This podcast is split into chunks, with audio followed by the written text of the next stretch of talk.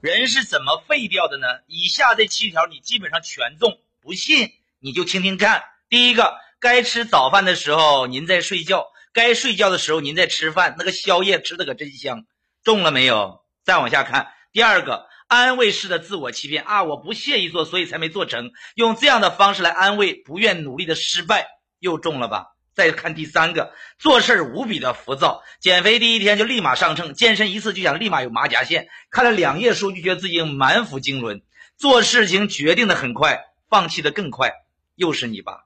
第四个，习惯性的等待被拯救，不会做 PPT 就等着问同事，用钱呢总是没有分寸，月月透支，也不知道存钱，总想着花完还有信用卡，还有花呗，掉进了资本的消费陷阱，又是你。第五个。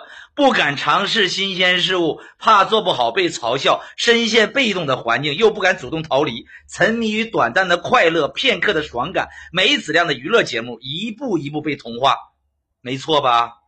重点来了，第六个，面对人生的重要抉择，总是随随便便，比如该嫁给什么人，该不该生孩子，该生几个，应该做什么工作，未来该怎么发展，全都是漫不经心的做决策，结果呢，搞得一地鸡毛。但是面对那些无关紧要的那些破事却斤斤计较。中午该吃饭还是吃面条？这衣服该买白的还是该买黑的？哎，你家那韭菜怎么卖六毛？隔壁好像才五毛五，省那五分你能发财吗？满脑子都是鸡毛蒜皮，忽略了那些重大事情的选择，这不就是你吗？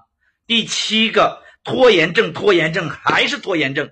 下午再做吧，晚上再做吧，明天再做吧，下周再做吧，明年再做吧。你看看你。赶紧活动活动手指，点点屏幕。我怕你呀，那个手指都僵硬老化了。不是我套路你，兄弟，人生很短，不要让爱你的人等你太久，也不要让笑你的人笑你太久。双击屏幕，关注我，只说大实话。